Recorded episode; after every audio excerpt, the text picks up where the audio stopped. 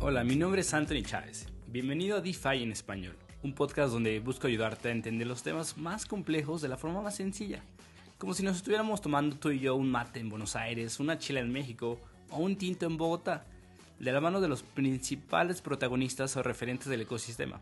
Espero que esto te sirva y lo disfrutes como yo lo hago en cada episodio.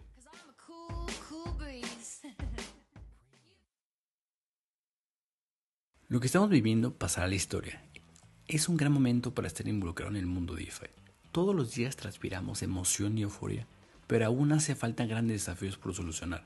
Uno de los principales es el reto tecnológico. Seguramente te estarás preguntando, y bueno, ¿y quién está resolviendo ese reto o ese desafío tecnológico? Quiero platicarte acerca de Nervos Network.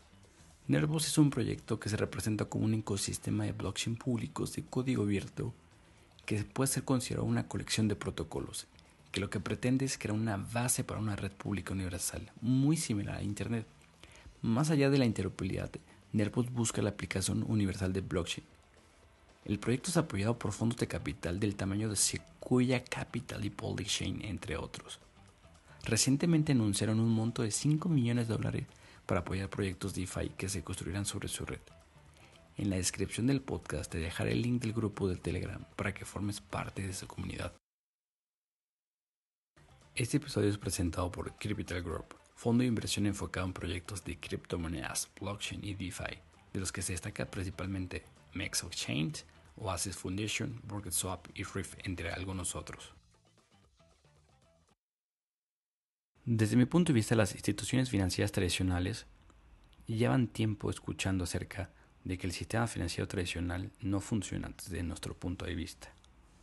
Al principio la relación era oscura, a través de las compras y ventas de armas y del mercado negro, pero creo que desde mi punto de vista ha empezado a cambiar esa perspectiva de las instituciones financieras tradicionales en el mundo y en México.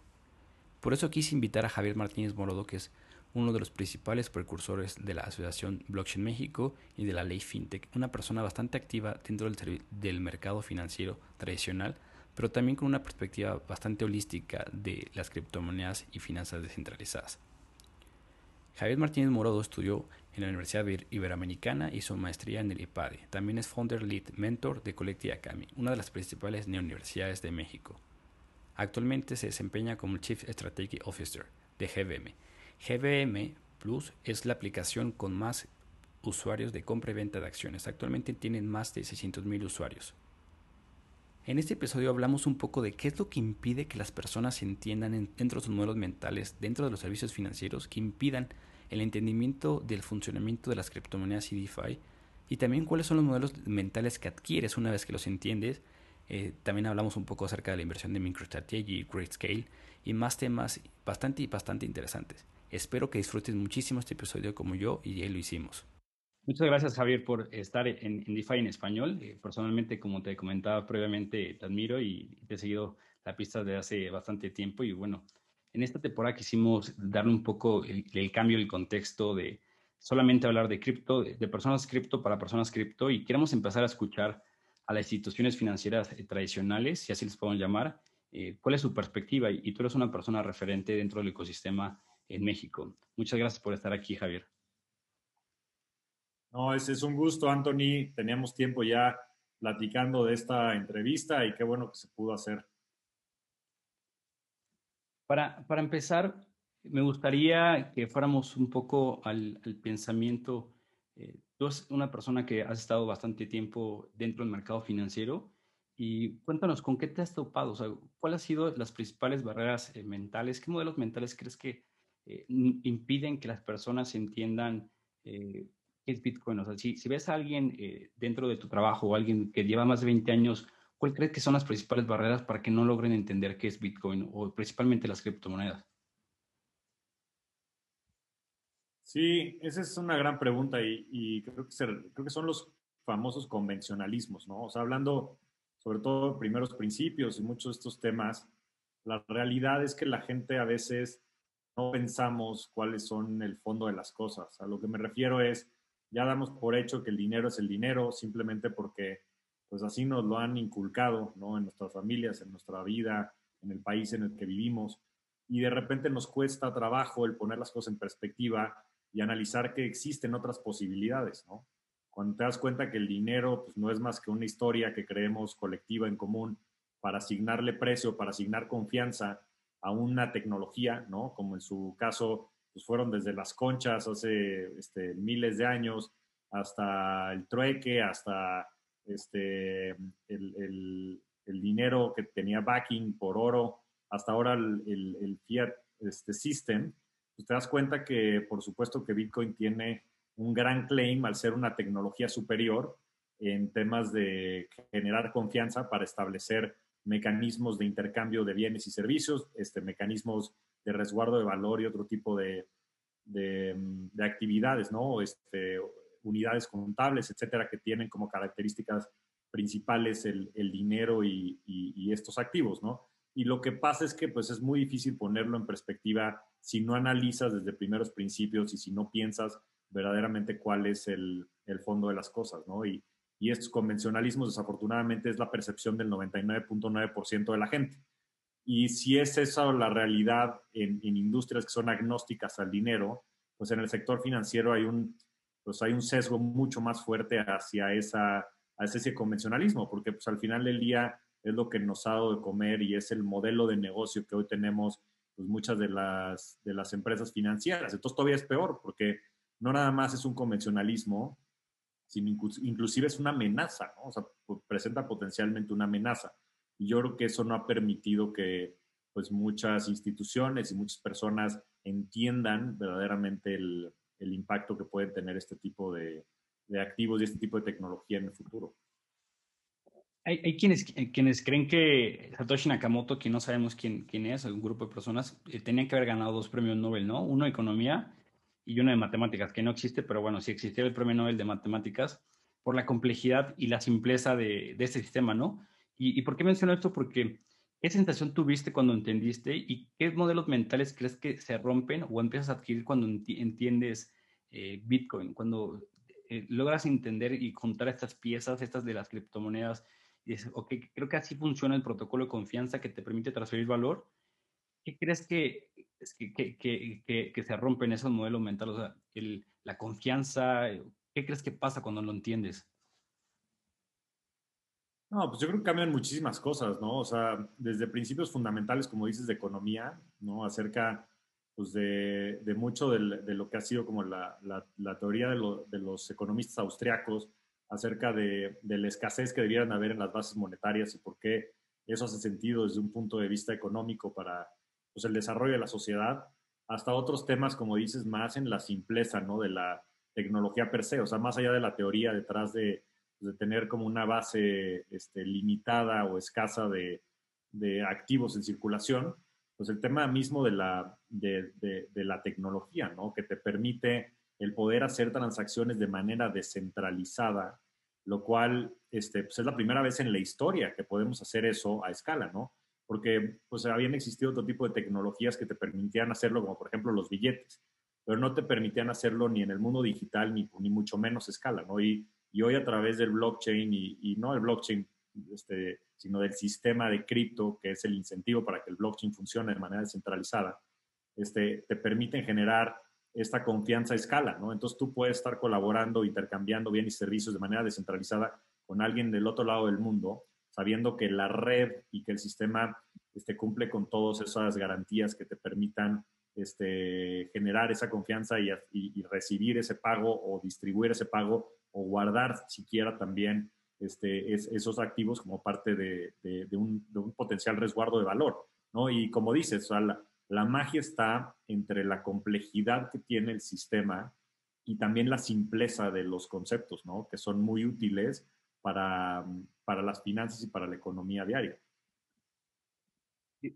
Y ahora oh, me gustaría ir a un concepto que es como em, la, incomodidad, ¿no? O sea, mucho habla acerca de la descentralización que eh, este sistema te va a permitir descentralizar que no pase por eh, instituciones financieras o gobiernos y eso cuando lo escuchas de gente sin como dices, oye, yo soy una institución financiera y si no pasa por mí, genera incomodidad, ¿no? Pero desde mi punto de vista, creo que lo que se está formando actualmente en el sistema financiero o en el mundo es un nuevo sistema que tiene que ver con Internet. Cuando se creó el sistema socialista y capitalista no había Internet. Creo que se está creando ese sistema económico desde el Internet. ¿Y a qué voy con esto? Que a lo mejor muchos piensan que, blockchain, criptomonedas va en contra de los sistemas, pero desde mi punto de vista tal vez lo perpetúa. Es decir, tal vez no, genera incomodidad en estas instituciones financieras. Mi primera pregunta sobre este punto en específico es, ¿tú crees que genera incomodidad a instituciones financieras hablar de criptomonedas, específicamente en México y en América Latina? Y segundo, ¿por qué genera esa incomodidad? Yo creo que sí, yo creo que sí genera una incomodidad porque al final del día este, pues es una amenaza, como te lo he dicho. O sea, y, a ver, no, no será para todos y, yo creo que sin duda no será para los que lo puedan adoptar, ¿no? Y para que los que lo puedan integrar. Hoy tienes muchísimas, muchísimos intermediarios funcionando dentro del ecosistema de blockchain y de criptomonedas, ¿no? ahí tienes a Bitso. Bitso se acaba de levantar una serie, este, su serie B, creo, por más de 60 millones de dólares, este, con inversionistas del nivel de CASEC y de QED. Y es un intermediario este, que funciona dentro de este ecosistema. Entonces, por supuesto que también hay posibilidades de participar ¿no? y de generar valor alrededor de este tipo de tecnologías que permiten el intercambio de manera descentralizada de activos financieros. Pero por supuesto que implica un, este, una amenaza, ¿no? Pues tienes todo este movimiento de Decentralized Finance, que es el apellido de tu podcast, en el cual pues, justo es descentralizado, ¿no? Y tienes mecanismos como, pues, como muchos de estos que ya conocemos, como Uniswap, pues que te permiten tener exchanges, ¿no? Este, como Bitso, que, este, que no tienen a Bitso. Y eso es eh, y bueno, y otros de, préstamos como Compound y todos estos que, que, la verdad, pues creo que lo que ofrecen pues es una alternativa pues muy buena a un potencial sistema bancario que además no está circunscrito a ninguna jurisdicción ni a ninguna regulación porque pues, tiene una naturaleza global. Pero creo que lo más interesante era lo que platicabas, ¿no? O sea, al final del día son protocolos, que al igual que Internet, este, que cuando se inventaron, pues se, eh, se vino una explosión brutal de comunicaciones y de nuevos modelos de negocio alrededor de la información en el mundo y que esto este, pueda ser este siguiente layer esta siguiente curva en la cual puedas construir pues, muchos servicios financieros o, puedas construir este, muchos eh, smart contracts o tecnologías o este, aplicaciones que de manera descentralizada puedan este, estar generándole valor de una u otra manera a la humanidad, ¿no? Porque creo que el mismo Mark Andreessen lo, lo dijo, ¿no? O sea, cuando inventaron Internet, lo desafortunado fue que pues, dentro del protocolo no se guardaba el estado, ¿no? Y este estado es lo que hoy permite que blockchain y que cripto pues este, tenga eh, esta relevancia en todos estos nuevos modelos de negocio este, que pueden habilitar ahorita como primera frontera, sobre todo pues más allá del, del, store of value y de como una potencial base monetaria que pudiera implicar Bitcoin, pues todo lo que está pasando sobre Ethereum, ¿no? Que es, yo creo que el, caso de uso este, más claro que existe es las finanzas descentralizadas y creo que potencialmente pudieran este, crear un sistema financiero alterno basado en, en, en, esta tecnología, en la criptografía y en este nuevo protocolo que, que sin duda creo que va a tener muchísima relevancia para la humanidad ahorita me gustaría entrar a la parte del depósito de valor, que ahí es donde entran muchas disyuntivas y muchos eh, debates eh, sobre si es un depósito de valor o no, desde una perspectiva tradicional, y después nos vamos a la parte de Ethereum para llegar a DeFi. Pero antes, ¿tú, crees en, verdad que genera incomodidad cuando vemos eh, proyectos y, propuestas de bancos centrales como China, que JP Morgan tiene su propia criptomoneda, que Facebook está por lanzar, ya no me acuerdo cómo se llama la nueva, eh, tiene un nombre muy feo, pero su propia criptomoneda, eh, realmente es incomodidad para los que eh, no quieren adoptar o simplemente para los que no quieren entender. Para mí no, es una incomodidad que, a lo mejor es muy temporal. Yo, yo sí creo que es una incomodidad y yo sí creo que es una amenaza. O sea, creo que pecaríamos de soberbios pensando que, que no entienden. Este, es que creo que a veces no quieren entender, que es otra cosa. Este, pero sí creo pues, que hay un riesgo potencial importante, ¿no? Digo, para ponértelo en, perspectiva, no tengo los datos del 2020 todavía, pero en el 2019 el sector financiero en México generó más de 50 billones de dólares este, a través del crédito. este, pues no por nada, este, BBVA y Citi, bueno, y Banamex son la joya de la corona de sus dos respectivas casas matriz. En México el negocio del crédito es el negocio más lucrativo este, de los países pues, este, en, eh, en, en, desarrollo, ¿no? 50 mil millones de dólares es un, es un mundo de dinero. Y en México, más allá de lo que se genera, también el, el, el margen financiero bruto que tú generas, que es lo que se paga entre la tasa activa este, que le cobran a, las personas a las que les dan el crédito, la tasa pasiva, que es la que les pagan a los ahorradores, es de 7%, que es este, 6, 7 veces más grande que, por ejemplo, en Estados Unidos. ¿no? El margen financiero bruto en Estados Unidos es de 1, 1,25, 1,5 también en Europa. Entonces tienes un negocio que es hiper rentable y tienes pues, ciertas amenazas alrededor, como pudieran ser este tipo de soluciones. Este, pues, en DeFi creo que ya hay de cerca de 30 billones de dólares este, locked en todo tipo de protocolos, algunos relacionados a temas de crédito, sobre todo, ¿no? Para, para hacer este, créditos de margen y demás eh, para los mismos miners y para gente que, probablemente está haciendo trading o especulando en los mercados. Entonces, si bien aún no existen muchas soluciones, sobre todo en temas de créditos este, under collateralized, este, sin duda creo que pues empiezan a ver estas, estas disyuntivas. Y lo que pasa es que en el mundo DeFi, pues no existen intermediarios, ¿no? Entonces eso pues impone una gran disyuntiva. Dices, pues estos 50 billones que está captando Citi y que Citi a su vez es una empresa pública que tiene este, este stockholders y que están este, viéndose beneficiados de todo esto, que es el sistema este, económico tradicional capitalista, pues de cierta manera se puede poner un poco en jaque, ¿no? Sobre todo si esto se va materializando en el tiempo. Y no nada más del lado de, de, los intermediarios, sino también del lado de los reguladores, porque ahora cómo vas a regular algo pues que no está circunscrito a ninguna jurisdicción, ¿no?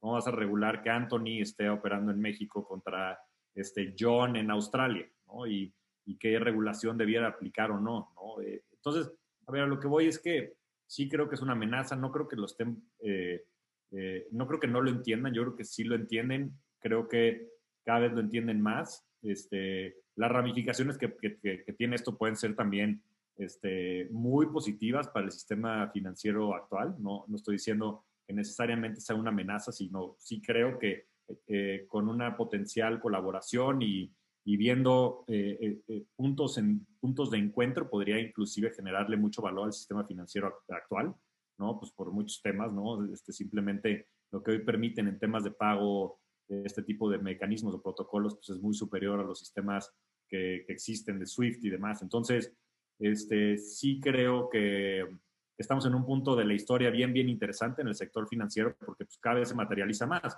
Y esto es un self-fulfilling prophecy en función de que sigue creciendo el, el, ecosistema, se siguen desarrollando nuevas aplicaciones, hay más talento alrededor, sigue subiendo el precio y esto hace que pues cada vez más exista gente viendo este, este, pues esta tecnología y, viendo cómo adaptarla. ¿no? Entonces, yo creo que vienen sin duda las mejores épocas para, para todo el tema cripto y blockchain en el, en el sistema financiero tradicional. Justo a, ese puente de conexión que ahorita quiero llegar con la convergencia, ¿no? Y, quiero terminar esta pregunta. Bueno, primero te quería decir que me, me parece muy curioso porque entrevisté a Mariano Conti, que fue uno de los grandes precursores de MakerDAO, uno de los principales protocolos DeFi, y me decía, eh, en esta reflexión de DeFi, me decía, es que, ¿sabes qué? Lo que siento que está pasando es que se están replicando los mismos eh, problemas del sistema financiero porque toda la, economía de DeFi está construida en lending. Entonces, eh, la mayoría de los grandes protocolos, entonces dice, siento que se está repitiendo e, e, esta escena, esta película. Entonces, me parece muy curioso que lo veas como este principal fuente de ingreso, pues al final en México termina siendo un dolor en el sistema.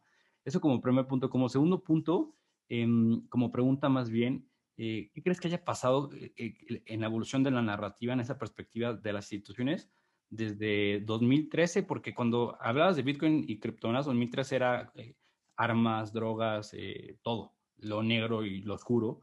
Y ahorita parece ser que no, que no, no tanto. O sea, ¿qué crees que ha pasado en estos siete años?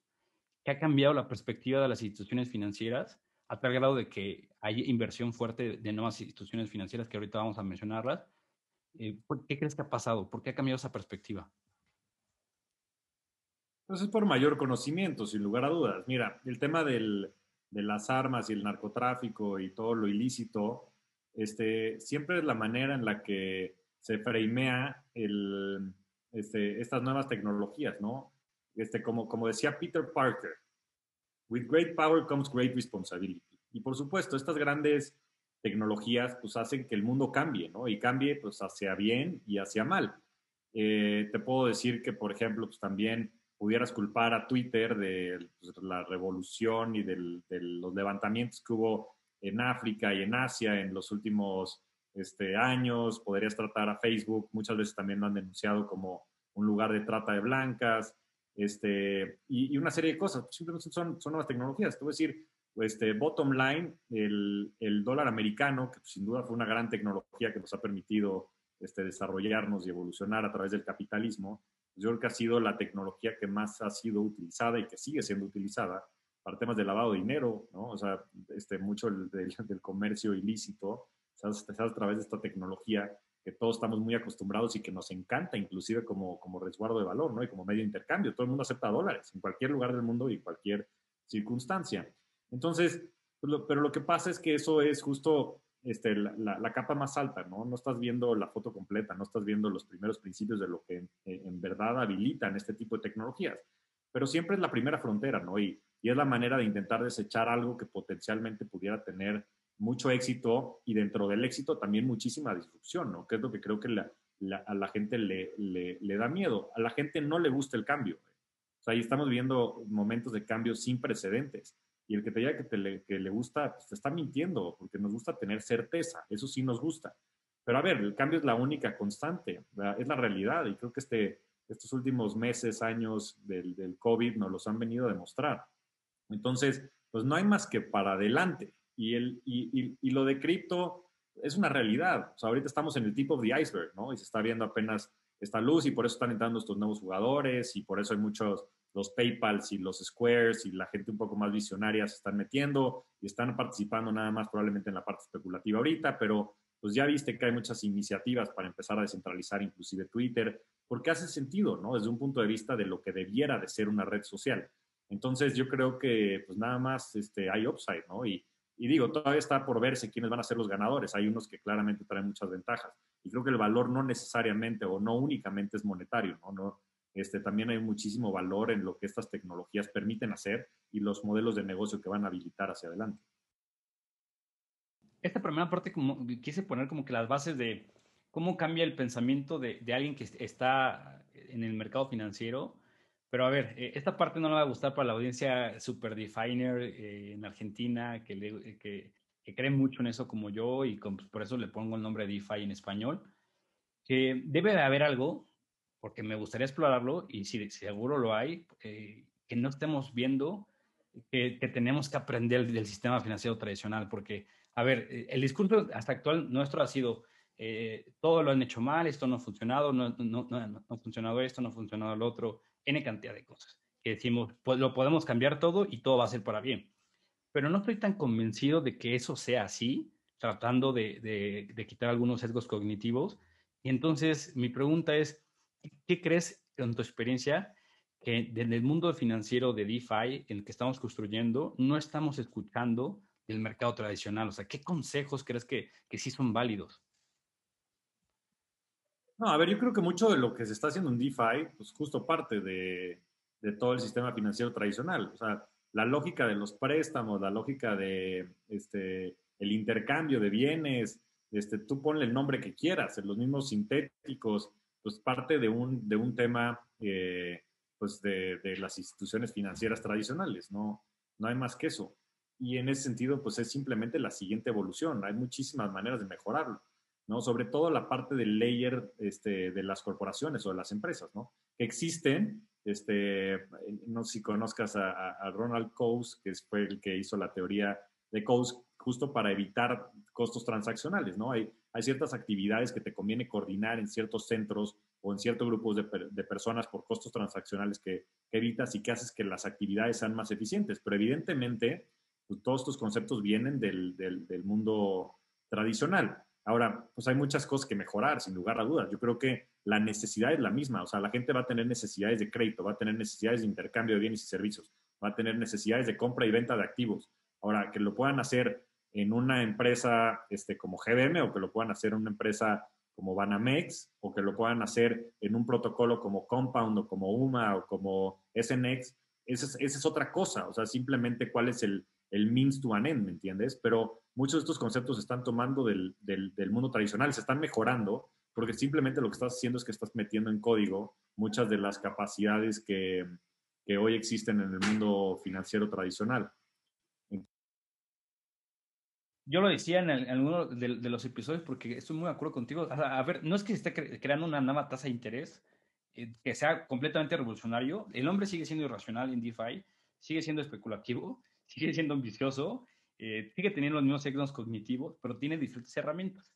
Estas herramientas les facilitan más cosas, ¿no? Como sintetizar activos. O sea, es el uso de diferentes herramientas, pero el hombre sigue siendo exactamente el, el mismo Homo sapiens que con un banco o con una casa de bolsa hoy en día. Y estoy súper de acuerdo con eso, pero em, ¿qué herramientas crees que, que estén transformando un poco la forma de entender eh, los conceptos financieros? Eh, por ahí yo creo que, por ejemplo, están los creadores de mercado en Uniswap.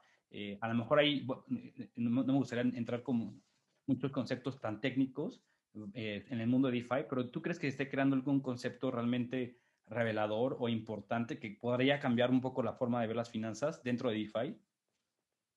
Sí, mira, a mí lo que me entusiasma mucho de DeFi es justo eso, o sea, a través de la historia de la humanidad, sobre todo en la historia reciente, la tecnología lo que ha permitido es sobre todo darle acceso a las personas a cosas que no tenían acceso. Y lo puedes ver en cualquier este, avance tecnológico, ¿no? Yo creo que lo más claro pues, que nos ha tocado vivir últimamente es Internet, ¿no? Y lo que eso ha permitido en temas, este, pues general de abundancia, ¿no? Y hoy, pues tienes acceso a lo que quieras en un par de días, ¿no? Pidiéndolo en Amazon. Y no nada más este, ciertos segmentos de la población, sino ya estás pudiendo penetrar a muchos otros segmentos que históricamente no habían tenido acceso a ese tipo de productos y de servicios, ¿no? Y lo mismo está pasando en el, sistema financiero. Pues evidentemente, conforme vas este, mejorando la tecnología y demás, pues vas creciendo la base de muchos de estos activos en GBM, y digo, para ponerlo un poquito como, ejemplo, en México a 2019 teníamos 300 mil cuentas de inversión en todo el sistema, ¿no? De un país que tiene 120 millones de habitantes. Y en el 2020 eh, nosotros crecimos de, de 300 mil cuentas que había a cerca de 950 mil cuentas, ¿no? Todo México. Y dentro de esas este, 650 mil cuentas, 600 mil son de GBM. Y esto lo pudimos hacer porque fuimos desarrollando mucha tecnología que nos permitió este, pues, atender a muchos clientes que antes estaban underserved, ¿no? Y creo que eso es lo mismo que va a pasar en, con DeFi. ¿Qué pasa con DeFi? Que te quitas toda esta parte de, de grasa o de costos que, que, implica una corporación de miles de personas, ¿no? A través de un protocolo que lo hace mucho más eficiente. Y a ver, hay muchísimos retos, ¿no? Te digo, sobre todo el poder tener este, créditos este, este, under collateralized, ¿no? Y muchas otras cosas que, que sin duda son pues el, el, caso de uso más común dentro del, del, sistema financiero.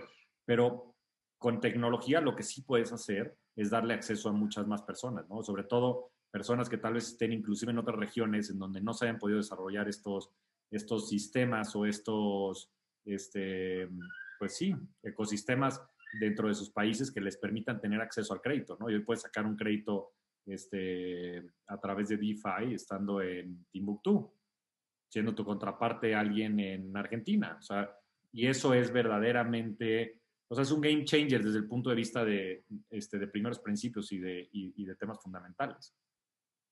Sí, lo, por ejemplo, lo que está haciendo AVE con estos créditos, eh, de, o estos créditos flash loan que no tienes colateral es una locura eh, desde mi punto de vista, pero Ahorita me gustaría brincar ya la parte de GBM y, y, empezar a ver algunos contextos en torno a las instituciones financieras tradicionales en México. Pero antes, para terminar, eh, esta, este segmento, esta perspectiva de, eh, de, de, las instituciones financieras entrando al mundo DeFi, cripto, ¿cuál es tu lectura, eh, cuál es tu sentir de empresas como MicroStrategy, en Grayscale, eh, invirtiendo grandes y grandes cantidades de, de dinero pues en criptomonedas? ¿Cuál es tu lectura de estas instituciones financieras?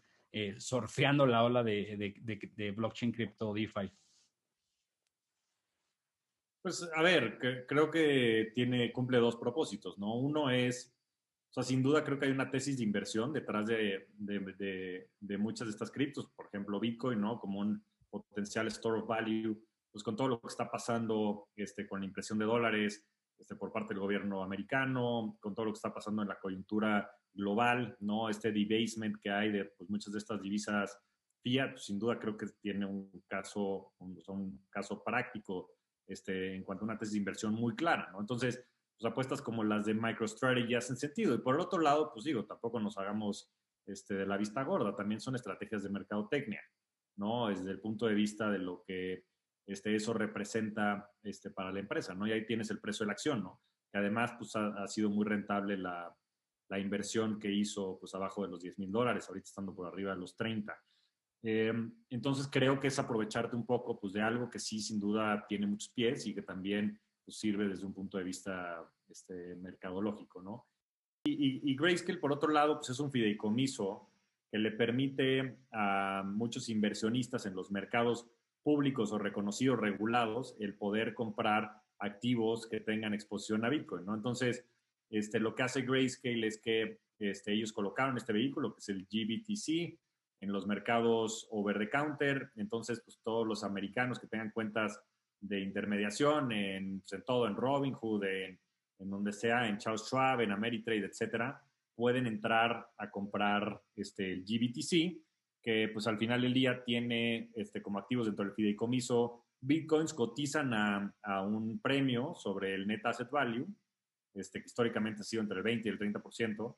Entonces, si, si la empresa tiene de bitcoin 100, 100 dólares, este, el, el, el valor del, del, del, vehículo son 130, luego ese valor cotiza, lo cual podría parecer una aberración para mucha gente pues, más maximalista cripto este, hardcore, pero que la verdad también es una manera de darle acceso a muchas personas eh, que no tienen ese acceso porque pues, no tienen o la confianza o los este, skills técnicos como para abrir una cuenta o la capacidad siquiera para abrir una cuenta en, en, en temas que no están dentro de la regulación, ¿no? En Estados Unidos sí están, pero por ejemplo, muchas instituciones no pueden abrir de manera tan sencilla una cuenta en Coinbase ni ninguna de estas cosas, ¿no? Entonces, le, estás, dando acceso a una infraestructura que ya está este, deploy, por llamarle de alguna manera, de cientos de millones de personas que tienen cuentas de intermediación este, o de inversión en Estados Unidos a que puedan comprar este tipo de activos, ¿no? Entonces, todas esas cosas suman, ¿no? Y en, y en lo que llegan o no llegan los famosos CTFs, pues son vehículos que son súper atractivos para inversionistas un poco más tradicionales y que les dan acceso a este tipo de vehículos. Sí, o sea, eh, creo que, bueno, ahorita vamos a llegar eh, hasta donde yo tengo entendido ahorita, lo puedes acceder a este tipo de activos a través de GBM, ¿no? De sí, MicroStrategy. Correcto. Okay. MicroStrategy, y de hecho lo listamos nosotros hace cerca de una semana. Entonces ya los mexicanos pueden comprar a través de GBM MicroStrategy este, ha sido todo un éxito. La verdad es que la gente lo está operando bastante y también llamó muchísimo la atención en, medios y en, y en, redes sociales. Es el primer vehículo pues, que te da una exposición, digamos, directa, pues, porque hoy tienen cerca del, de la mitad de su valor de capitalización invertido en bitcoins. Sé que estás disfrutando bastante este episodio. Solamente quiero recordarte que a partir de esta temporada empezaremos a hacer sesiones de DeFi Nights, donde la idea es que tomes una cerveza o un mate y te conectes cada 15 días a platicar de lo que más nos apasiona, DeFi. También estaremos compartiendo videos, artículos y diferentes formatos para ayudar a construir la siguiente generación de productos financieros. Listo, podemos continuar con el episodio. Para que la mayoría de la, la, la audiencia entienda, eh, la mayoría de la audiencia está en Argentina y por lo que a lo mejor muy probablemente no conozca a GBM. Eh, muy resumidas eh, palabras, ¿qué hace GBM? Sí, GBM es una, es una casa de bolsa, es una empresa dedicada única y exclusivamente al tema de las inversiones. Somos los más grandes en México, no porque lo diga yo, sino porque tenemos el 70-75% de las cuentas de inversión en el país. Tenemos este, la participación de mercado más, más grande dentro de todos los intermediarios en las bolsas de valores. En México hay dos bolsas, está la bolsa este, mexicana de valores este, y también la bolsa institucional de valores, que es la bolsa más nueva. Tenemos más de 30 mil millones de dólares en activos bajo custodia. Este, tenemos este, predominantemente operaciones aquí en México, pero también tenemos operaciones en Estados Unidos y tenemos una base instalada de, de más de 650 mil clientes este, en México. Ahora, ¿cómo una institución como GBM eh, está afrontando o cuál es su perspectiva futuro? Eh, por supuesto que ahí hay muchas cosas que hay que considerar, por supuesto me imagino que va a ser desde la parte de regulación, pero ¿cuál es la perspectiva de una institución tan grande como GBM en toda esta ola de criptomonedas y blockchain DeFi? ¿Cuál es la visión?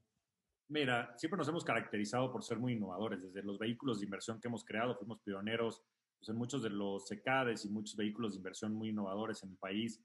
Este, desde pues, muy temprano fuimos también pioneros en toda la parte del mercado electrónico a, a finales de los 90, principios de los 2000. Este, fuimos pioneros también en toda esta nueva etapa pues, de, de la digitalización y de los servicios digitales que ofrecemos desde hace ya más de 10 años. Entonces, en ese sentido, pues la innovación no es nada ajeno a nosotros. Pues siempre hemos visto esto con mucho interés. De hecho, desde hace ya varios años estamos muy metidos. Fuimos fundadores también de la Asociación Blockchain aquí en México hace tres años. Este, hemos hecho mucha investigación. A mí me toca, este, hoy soy el Chief Strategy Officer de la empresa y entonces estamos este, pues viendo pues, mucho de la estrategia y cómo convergen estos medios. Y sin duda es algo que estamos analizando este, muy activamente como uno de los proyectos estratégicos de este año, el poder empezar a incluir este, ciertos de estos activos y también empezar a desarrollar muchas cosas en este tipo de tecnología. Eh, y ahora, ¿cuál es tu visión de... Es, bueno, tengo la fortuna de estar ahorita entrevistando a alguien que se ha metido y, y se ha ensuciado las manos. O me refiero a, que seguramente habrás metido algunos eh, tokens en DeFi, algunos eh, yearns, algunos vaults y, y has visto como las implicaciones, pero Em, ¿qué visión tienes eh, respecto a, por ejemplo, proyectos como Year Finance, que son bastante interesantes, podrían llegar, no sé si decir a suplir, porque hay todo un marco regulatorio, pero hace o cumple un poco el propósito de un, de un fondo de inversión, ¿no? le metes un token y ellos algorítmicamente están creando un rendimiento bajo su propia perspectiva de inversión. ¿Tú cómo ves eh, ese tipo de plataformas? Sí, no, a ver, yo, este, digo, creo que hemos platicado y he sido muy público y abierto al respecto. Yo empecé a comprar bitcoins en 2013, este, y, fue una consecuencia también de mi profesión. O sea, a mí me tocó siempre llevar la parte de innovación dentro de la empresa, ¿no? Entonces, eh, yo entré en GBM en 2009 y pues a través de mucho de lo que fui aprendiendo en esos primeros años fue que fui formando mi, mi manera de pensar y ver el mundo, ¿no? Y llegué a Bitcoin evidentemente por mi misma profesión y en su momento fue este, un tanto, eh, evidentemente, especulación y otro tanto quererme involucrar para entender más a fondo la tecnología y el potencial que tenía este, este esta herramienta, ¿no? Y, y, fue por eso que me he empezado a meter más y, y pues soy bastante público en ese sentido y, y siempre me he manifestado a, a, favor de la industria de cripto por lo que creo que puede representar para la humanidad. Entonces, es por eso pues, que también hemos eh, hecho ya algunos experimentos, algunas pruebas de concepto internamente. Eh, hemos inclusive hecho encuestas y muchos otros temas para ver si estos temas les, les interesaran o no a nuestros clientes, para los cuales en la mayoría de los casos sí. Y bueno, pues hay muchos retos, por supuesto, regulatorios y de otras naturalezas, pero sí creemos que, que sin duda todo ir va a ir para allá. Y del tema de Journey, este tipo de protocolos que son muy innovadores, eh, creo que van a ser complementarios con muchas de las eh, ofertas que existen actualmente. Hay fondos como hay uno que se llama Renaissance, este, de Jim Simmons, que es este, yo creo que el inversionista más exitoso de los últimos años, eh, que, que, ha tenido N veces el, el, retorno sobre inversión este, sobre su fondo. Hoy él solo vale más de 20 mil millones de dólares gracias a lo que ha podido hacer a través del tiempo. Y, no es que sea ajeno, o sea, él al final del día lo que empezó a hacer es que eh, creó un sistema cuantitativo para hacer trading de manera sistémica que permitía pues, este, identificar patrones y, ciertas cosas, ¿no? Lo cual es exactamente lo mismo que André Kornje está haciendo con Jern. Él lo que está haciendo es está monitoreando los distintos protocolos que hay, las tasas, los APYs y demás, y de manera sistémica está generando esos arbitrajes y está este, haciendo estos asset allocations. Entonces, a ver, es exactamente lo mismo aplicado a dos tecnologías distintas, pero el concepto fundamental es muy similar. Entonces, estas cosas son complementarias y, y sé que se ve como, como game changers y lo son, porque una cosa lo puedes hacer este, pues con billions de dólares de manera descentralizada, con protocolos sin que haya necesariamente humanos, y otros tal vez no, ¿no? El mismo Ray Dalio, este, que es yo creo que es uno de los inversionistas más famosos del mundo y que hoy tiene lo que entiendo que es el hedge fund más grande del mundo, porque vale más de 300 mil millones de dólares, eh, pues mucho de lo que hace es también está automatizado, porque él dice, mira, la tesis de inversión, este, sobre todo él siendo un inversionista macro, pues siempre viene pues, a partir de cierto análisis fundamental y lo que quieras. Pero dice, ya en la ejecución hay muchos errores, porque el ser humano siempre involucra emociones, ¿no? Y él tiene todo un sistema de trading totalmente automatizado para que tome decisiones en función de parámetros de riesgo, ¿no? Y te digo, de repente se ven como mundos aparte, pero son mundos que totalmente es que este, convergen, ¿no? Y, que, están adoptando y evolucionando ideas a partir de los mismos conceptos. Y, a ver, ahora tratemos de, llevarlo al punto final de los usuarios. De, yo he estado haciendo muy cerca tu newsletter que, que eh, creo que el, justo el de esta semana tiene que ver con los fondos de inversión y, creo que has hecho muy buena labor y GMM también en, educar. Y falta mucho todavía. Eh, y, y, a pesar de eso, ya cada vez más gente empieza a entender que es un fondo de inversión. Pero ahora imagínate intentas en, eh, en explicarle un, un, un, un yearn a alguien, o sea, ¿qué, crees que pase con eso? al, final el usuario no, se va a tener que enterar de lo que sucede detrás y simplemente meter ahí, ir al Oxxo y luego del Oxxo mandarlo a, este Vault o ¿tú, qué, crees que pase? Porque pues, el reto está hoy en día de los grandes fondos de inversión, pues explicarlos son difíciles. Ahora imagínate un fondo de inversión automatizado. ¿Qué crees que pase con todo eso? Sí, pues es que es lo mismo que creo que ha pasado en el sistema financiero tradicional, ¿no? O sea, al final del día, pues, si, Jim Simmons empezara a explicar pues, el racional detrás de su modelo, ¿no? Desde un punto de vista muy técnico, nadie invertiría dinero porque nadie sería capaz de entenderlo. Este cuate es un cuasi premio Nobel de matemáticas, ¿no? Este, es, es, es una persona extremadamente avanzada en temas técnicos, pero no necesita entenderlo porque lo único que necesitas entender es, o sea, what's in it for me, ¿no? ¿Cuál es la propuesta de valor para mí? Y en ese sentido, pues es el retorno sobre inversión. Si yo veo que tiene un gran retorno sobre inversión Bridgewater, GBM, este, Warren Buffett, seguramente voy a invertir en ellos. A ver, tengo que entender probablemente de alto nivel cuál es la tesis, pero si esta, este, Conge o este, Wi-Fi o el que, el que tú me digas puede explicar que eh, de alto nivel su tesis es hacer arbitraje entre los distintos protocolos que tienen distintas funciones con la idea de maximizar las ganancias, pues es lo único que tengo que saber, eso y el retorno sobre inversión. Lo demás es, lo de menos.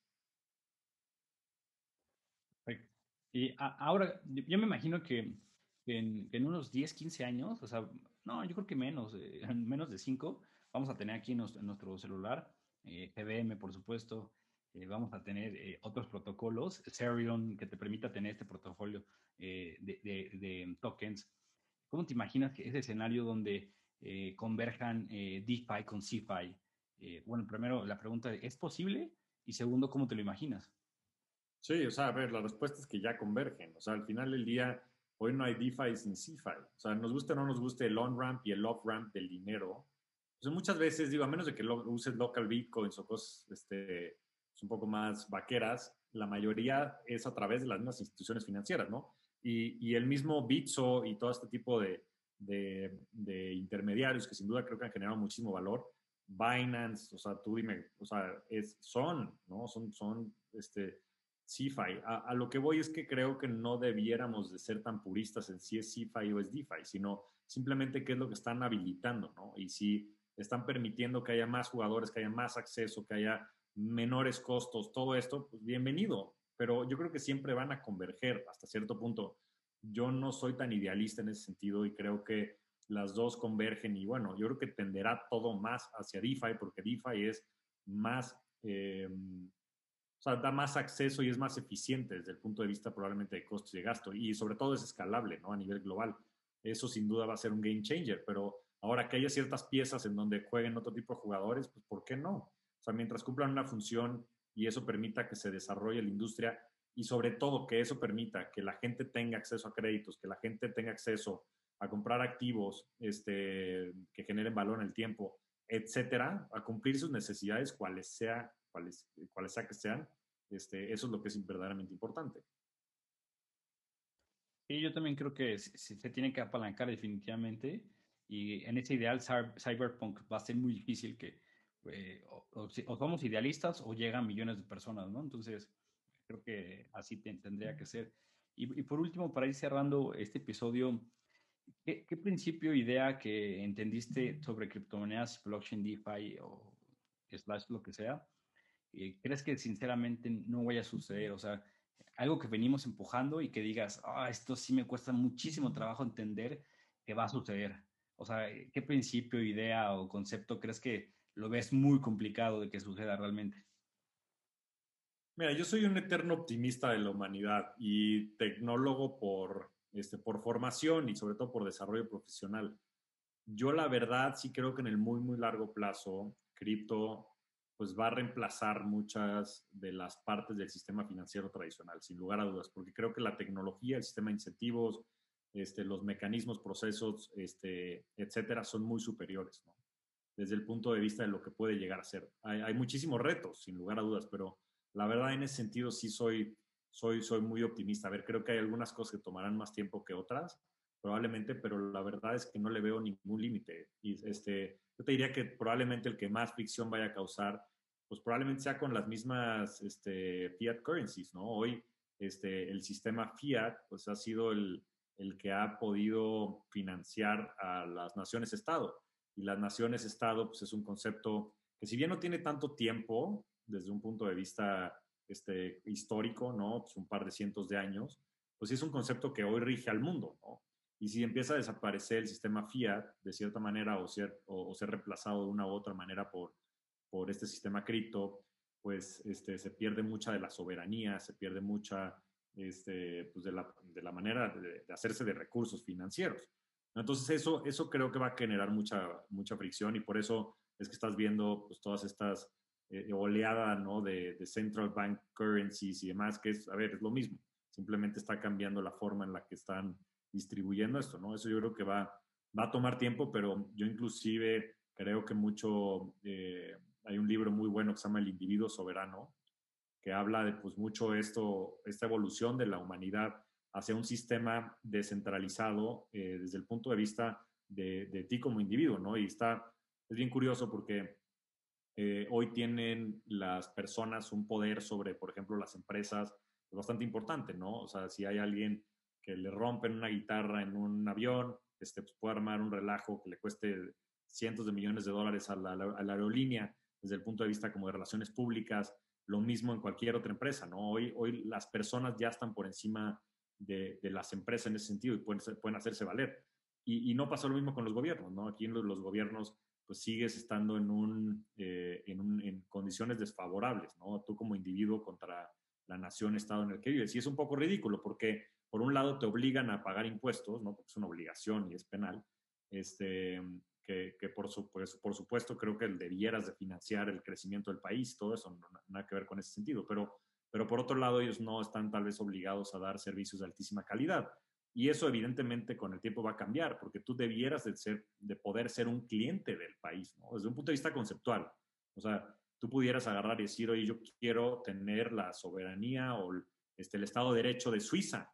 ¿Por qué no? Si yo voy a pagar impuestos ahí, si la tasa impositiva ya es de tanto, sobre todo ahorita que se está rompiendo mucho este, este tema del de el lugar físico donde trabajabas, de la empresa donde está este, localizada, ¿no? Con todo el tema de home office, yo puedo estar trabajando este, pues en cualquier lugar del mundo y, y, colaborando con GBM en México, ¿no? Este, y viviendo, si quiero, en África, ¿no? Si, si en GBM tenemos las capacidades de llevar trabajo asíncrono.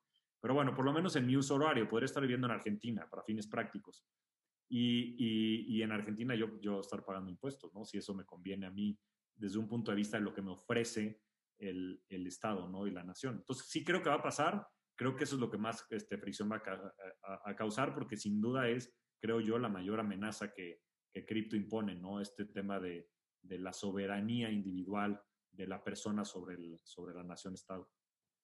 Déjame explorar una última idea contigo que no lo tenía pensado, y, pero está, está sumamente interesante.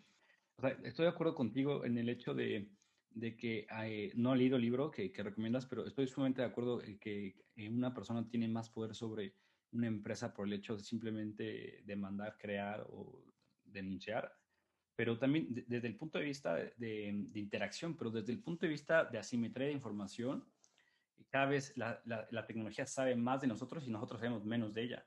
Y eso es un claro control. Y, y, y, hay personas que sí saben el cómo apagar esa tecnología.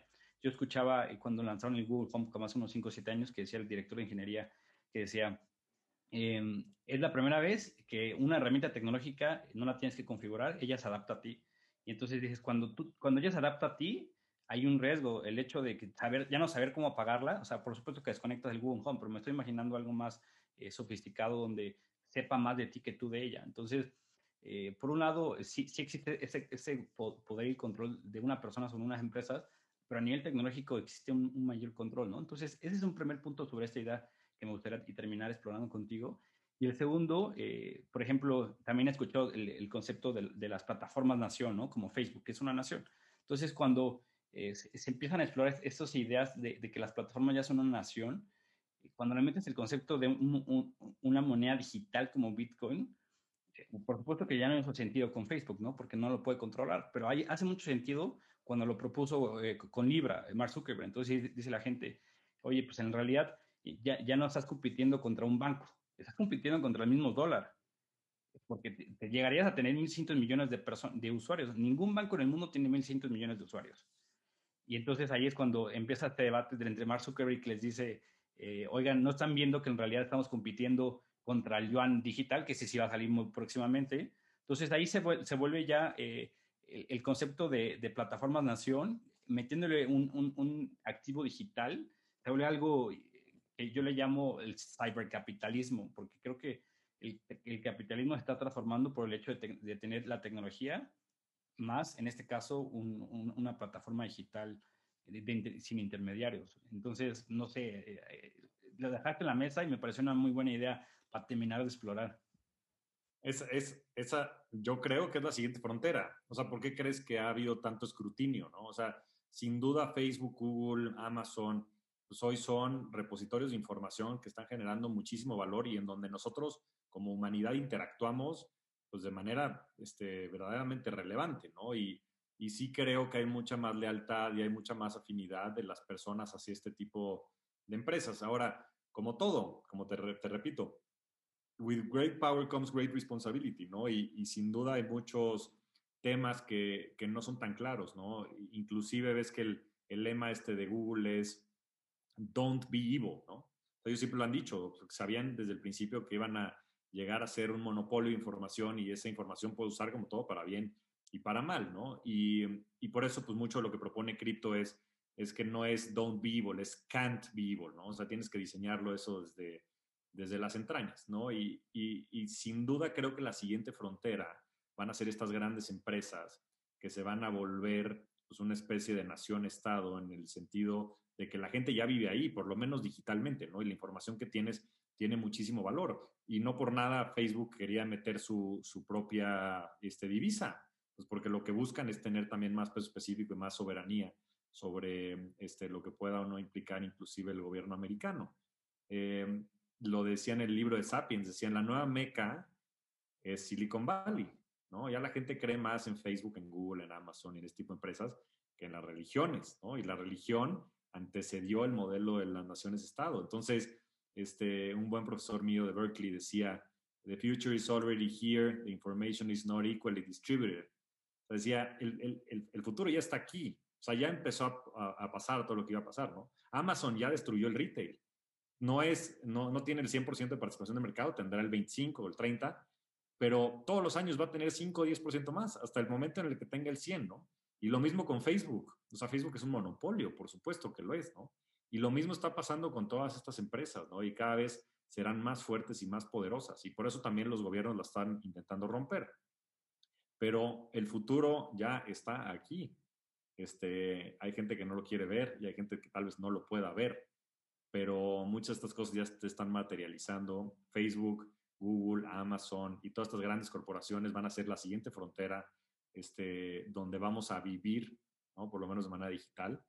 Y, y la siguiente frontera, creo yo, este, después de las naciones-estado y las corporaciones como entes en los que puedas tú participar y generar interacciones y, y demás, será el individuo soberano. En, en varios, este, no sé, decenas de años, ojalá, nos toque vivirlo, quién sabe.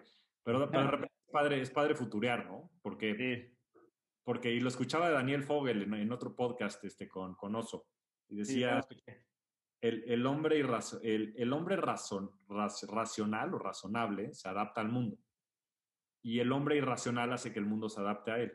Por ende, todo el progreso depende del hombre irracional. Entonces, por eso es bueno tener a gente que esté un poquito más, más loca o que sea más irracional en ese sentido, porque son los que, los que hacen que el mundo este, evolucione. Sí, vaya cambiando de, de estructura. Pero eso a, a, nivel estructura económica ya nos fuimos algo más profundo, más, ah, no sé si complejo, de la estructura económica, cómo va a ir transformando. Pero también es, es, sumamente eh, irónico que, que, después del el ser tu propio banco, que es el eslogan de, de, DeFi, se, se, vuelva tan absurdo el hecho de decir en términos súper sencillos y, y, y, y, absurdos y eh, tontos de qué pasa cuando justamente pierdes tus llaves públicas y privadas de tus propios activos. Entonces ahí también se empiezan a romper estos, estos eh, principios, estas ideas tan ideológicas de, pues, oye, va, va, a haber personas que están a decir, no mames, yo, bueno, le quiero, le quiero hablar a un banco para inventarle todo y, y, que me resuelva rápidamente. Entonces, hasta en eso se, se, nos vamos a encontrar con esas barreras, eh, pues, eh, que vamos a tratar de ver cómo va evolucionando, ¿no? Que desde mi punto de vista, eh, yo siempre lo menciono en el podcast, como decía Simón de Beauvoir, que decía, hasta la persona más revolucionaria, el primer día de la, de la victoria, se vuelve la persona más conservadora, ¿no? Y pues, está con, actualmente con este gobierno, con todo. Vamos persiguiendo algo, algo que cuando lo alcanzamos, lo, lo intentamos proteger y, y, y, somos los más conservadores. Y seguro va a pasar con DeFi. Nos vamos a convertir en las personas más conservadoras cuando llegue eh, alguien en la generación Z y nos, nos, quiera cambiar completamente nuestro modelo mental de llaves públicas, privadas, descentralización. Y pues vamos a ser súper conservadores. Nos va a tocar ahora ser conservadores. Entonces, eh, pues bueno, eh, bastante interesante esta parte final que no la tenía pensada, pero eh, eh, la disfruté bastante. Y pues bueno, muchas gracias eh, Javier por, por estar en, en, en, DeFi en español. Intentamos traer un poco ya la discusión de quitar esa barrera entre CeFi, DeFi, tradicionales, DeFi. Al final somos los mismos Homo sapiens, especulando lo mismo, deseando lo mismo, obsesionados con lo mismo y pues al final lo único que está cambiando son las herramientas. Entonces, muy buena esta discusión para tratar de entender estas eh, estas herramientas, cómo funcionan y, cómo podría llegar a cambiar nuestro pensamiento. Te agradezco muchísimo, Javier, que hayas compartido con nosotros eh, un poco de tu tiempo para, para poder eh, desmenuzar todos estos conceptos. No, es, es, un gusto, Anthony, y nos podríamos quedar aquí horas platicando al respecto. Espero que tengamos la oportunidad de, de volver a conversar en un par de meses.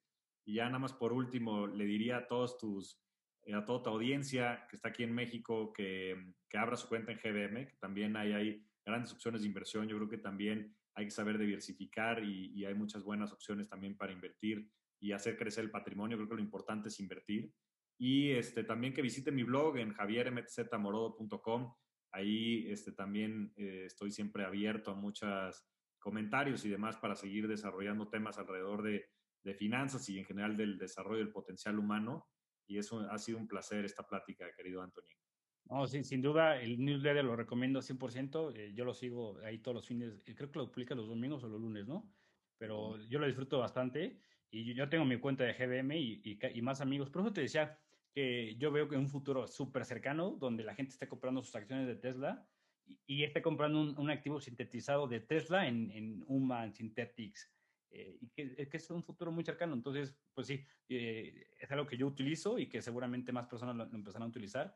Y pues eh, vamos a dejar en la, en la descripción del podcast eh, tu newsletter y también para que puedan abrir eh, una cuenta GBM. Muchas gracias, Javier. Gracias a ti, Anthony. Un abrazo. Espero que hayas disfrutado muchísimo este episodio como yo lo hice. En el siguiente episodio te, te invito a escucharlo de la mano de María Gómez. María Gómez trabajó en una de las principales plataformas de intercambio de criptomonedas en Estados Unidos, Coinbase. Posteriormente trabajó en Aragon impulsando el concepto de organizaciones autogestionadas. Ella tiene una visión bastante holística acerca del desarrollo de negocios y una visión bastante holística dentro de la parte legal en organizaciones autogestionadas y a través de DAOs. Un, factor bastante importante para catalizar e impulsar en este caso los protocolos DeFi. Espero verte en el siguiente episodio.